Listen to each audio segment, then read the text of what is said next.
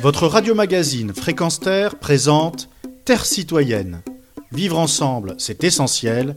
Une chronique animée par Pierre Guelf. Défi climatique de l'écolo-business. Tel est le titre de cette chronique qui vous demande si vous avez bien entendu les dernières déclarations de gouvernants qui, la main sur le cœur, la place du portefeuille, parlent aux citoyens de leurs défis climatiques.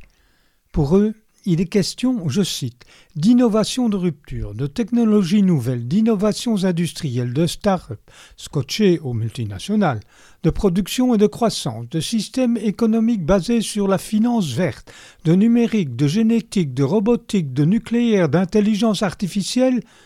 La suite de cette liste peut se lire dans le magazine Fakir de ce mois de janvier. Comme le dit le journal fâché avec tout le monde, ou presque, c'est leur dernière hypocrisie pour concilier l'écologie et leur business. À France 5, j'ai même vu le président Macron avouer qu'il était incapable de planter un clou dans un mur, qu'il était nul en travail manuel, et que, l'alarme à l'œil et la voix tremblotante, il serinait qu'il fallait avoir beaucoup de considération pour les artisans et les travailleurs manuels. Revenu à ses affaires, il évoquait la compétitivité, la convergence avec le quantique, les capacités à investir.